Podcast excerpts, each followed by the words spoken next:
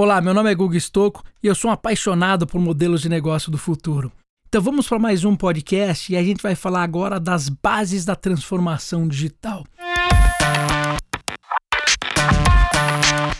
Então pode reparar, aí tem livro que não acaba mais falando sobre transformação digital, consultorias todas especializadas em transformação digital. E a gente vai fazer a transformação digital na nossa empresa e o que acontece? Puta, dá problema, é, a gente não entende porquê, é muito difícil, né? Você vê empresas que se transformaram. E aí começa a entrar as startups fazendo uma disruptura muito grande e você começa a ver empresas grandes, né? Usar exemplos como Blockbuster, como os próprios taxistas estão acontecendo agora e uma série de modelos do passado que não conseguem sobreviver a tudo isso. Então, como que a gente tem que fazer uma transformação digital? Quais são os pontos principais para a gente ter atenção? Eu não posso virar para vocês e falar exatamente como a coisa funciona, porque se eu conseguisse isso, eu seria um guru, conseguiria aí estar tá escrevendo todos os livros e todo mundo seguindo o que eu estou falando. Mas tem muito aprendizado que eu tive, principalmente nos conselhos de empresa, né, no, nessa experiência toda, que já faz com que você tenha um diferencial muito grande. Então eu vou dividir isso com vocês. Então, quer dizer, toda essa experiência que eu tive, eu acho que dá para a gente consolidar tudo isso aqui nesse podcast. E para você que é responsável por uma transformação digital, para você que tem uma empresa que precisa fazer uma transformação digital, talvez seja útil aí essas dicas que eu vou dar para todo mundo. Primeira coisa nós somos mamíferos, tá? E o mamífero ele luta três vezes mais para defender o território do que o atacante. Basicamente é o seguinte: se eu sou tô na savana, eu tenho uma série de leões ali naquele território. Se eu tenho uns outros leões que querem pegar aquele território para eles, quando eles entram para brigar, aquele dono do território ele luta com três vezes mais força e normalmente ganha, tá? Então, isso é a mesma coisa numa transformação digital. Quando a gente vem com o novo, querer fazer uma transformação, querer mudar, a gente tira as pessoas do conforto. E quando a gente tira as pessoas do conforto, o que elas fazem? Elas se defendem. Então, normalmente, o agente de transformação ele é três vezes mais fraco do que o agente que vai combater essa transformação. Então, esse é o primeiro ponto. A gente precisa ter isso em mente. Tendo isso em mente, a gente já sabe, primeiro, bom, Vamos ter que tornar essas pessoas confortáveis. São as pessoas que vão ser contra a transformação digital. Como é que a gente treina essas pessoas? Como é que a gente torna essas pessoas confortáveis? Então, antes de qualquer estratégia, framework ultra super sofisticado, a gente vai ter que entender como que a gente cuida das pessoas que a primeira parte de uma transformação digital é entender como as pessoas funcionam, o que elas acham e como que a gente torna elas seguras nessa transformação para que elas não se defendam tanto. Ah, a gente vai conseguir que elas estejam 100% confortáveis? Nunca, porque às vezes uma transformação da pessoa ou ela aprender um determinado assunto novo pode demorar tempo. Então a gente tem que entender isso. Então esse é um fator muito importante. O segundo fator para ter em mente tá? É que a gente vem de uma economia do século passado. Tudo que foi criado foi criado no século passado e a gente continua preso no século passado. Então, vou dar um exemplo clássico para vocês entenderem, que é a própria bolsa de valores. Quando eu pego na bolsa de valores, qual que é o objetivo principal? A cada trimestre, eu tenho que saber se aquela empresa deu lucro ou não deu lucro. Se ela deu lucro e a expectativa de lucro foi maior do que o imaginado, ela vale mais. Se a expectativa de lucro for menor do que o imaginado, ela vale menos. Tá? E tudo isso gira em torno da bolsa de valores. Então, se a gente imaginar esse processo, isso foi muito bom. Na época que você gastava uma fortuna para fazer uma fábrica, demorava 3, 4 anos para construir uma fábrica, e você tinha que explorar o máximo possível dessa fábrica nos próximos 20 anos. Então, você ter o lucro por trimestre era muito importante, porque você precisava pagar o investimento da fábrica e você precisava lucrar. Então, você tinha que estar extraindo o máximo possível daquele modelo de negócio. Só que os modelos de negócio mudaram. Então, vou dar um exemplo do que aconteceu comigo, por exemplo, na última viagem que eu fiz para a Itália.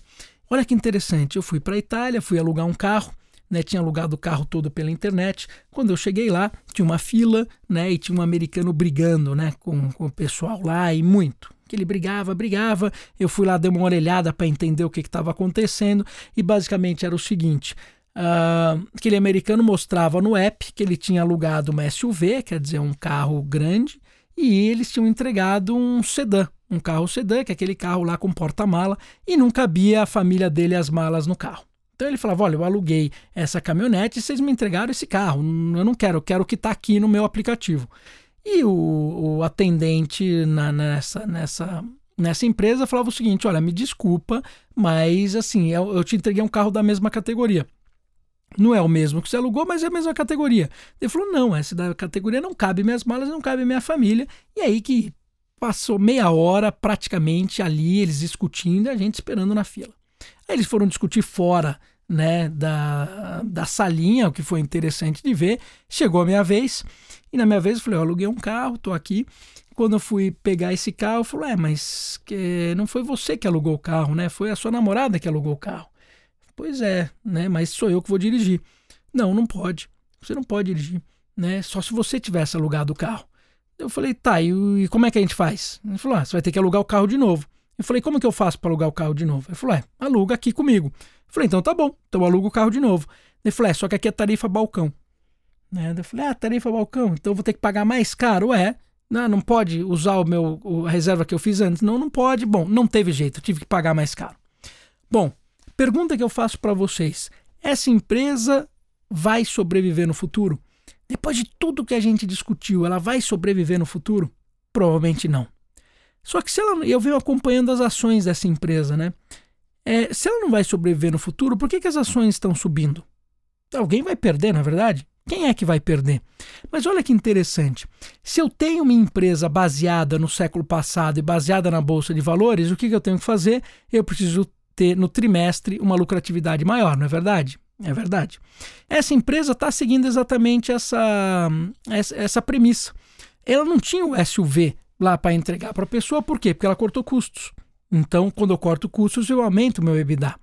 Quando eu fui pedir um carro e ele ofertou um carro num valor maior, né, e não me deu opção para eu ofertar na, naquele valor, ele faturou mais, não faturou mais. Então, se eu cortei custo e faturei mais, eu aumentei o EBITDA. Se eu aumentei o EBITDA, as ações subiram.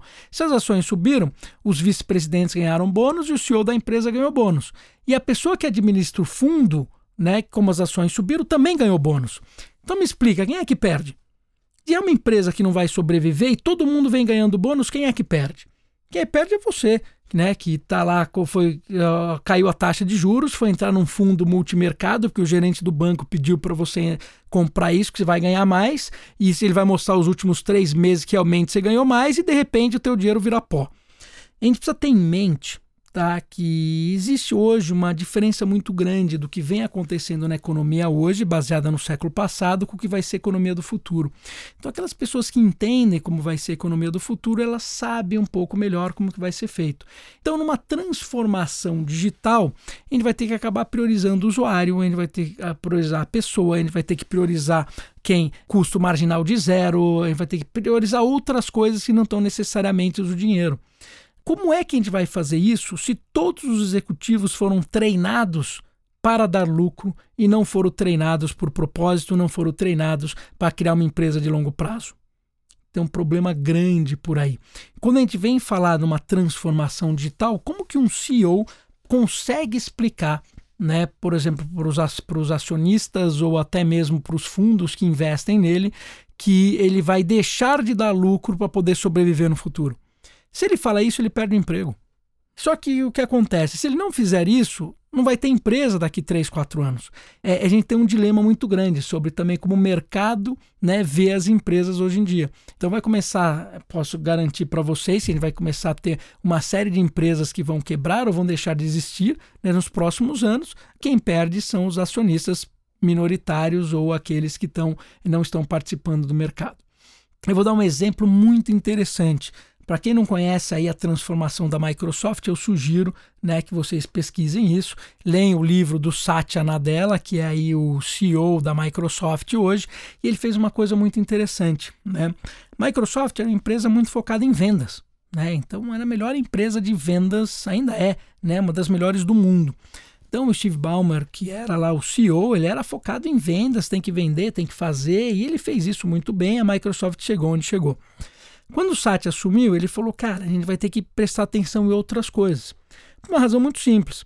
Quem aqui que está ouvindo tem um celular da Microsoft? Né? Quem está ouvindo aqui tem um celular que usa o sistema operacional da Microsoft? Ninguém. Né? Quer dizer, a Microsoft perdeu a onda do celular. Isso é muito impactante. O que, que o Satya fez? Ele falou: tá bom, qual que é a próxima onda?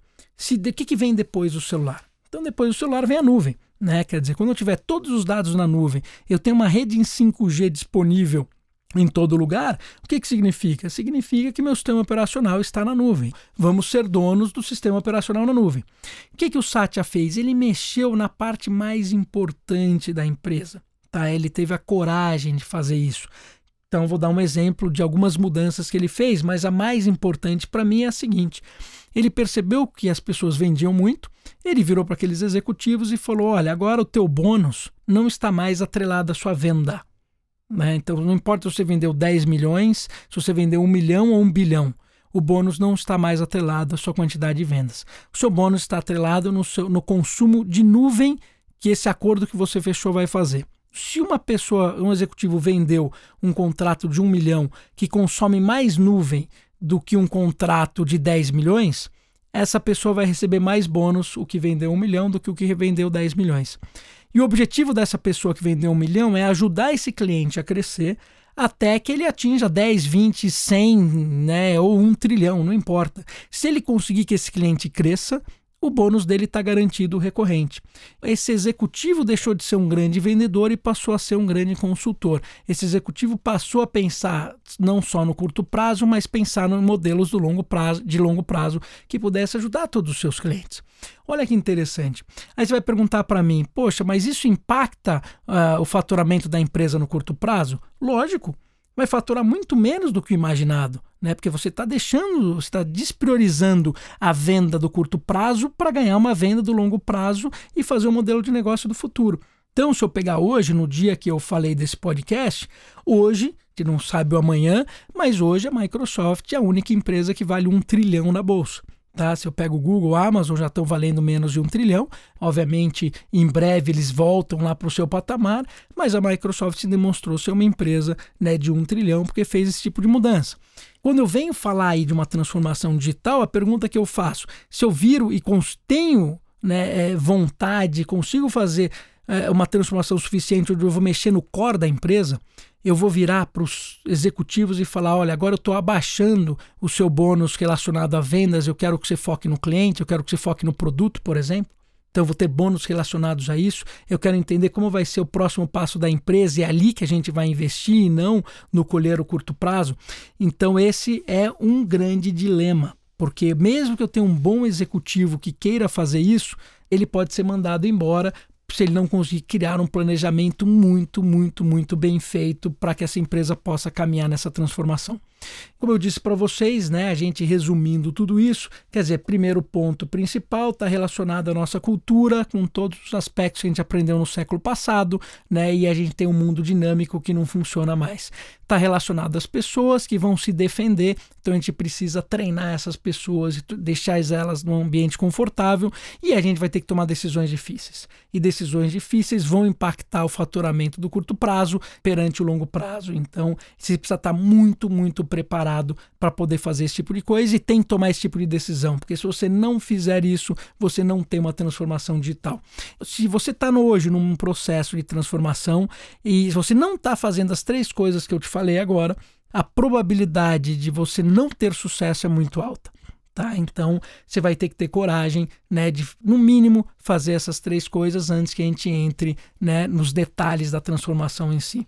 Bom, espero que vocês tenham gostado. A ideia aqui era simplesmente realmente fazer uma provocação para que a gente possa entender tudo isso e aguardo vocês em breve nos próximos episódios. Bom, espero que todos tenham gostado desse podcast e te vejo no futuro.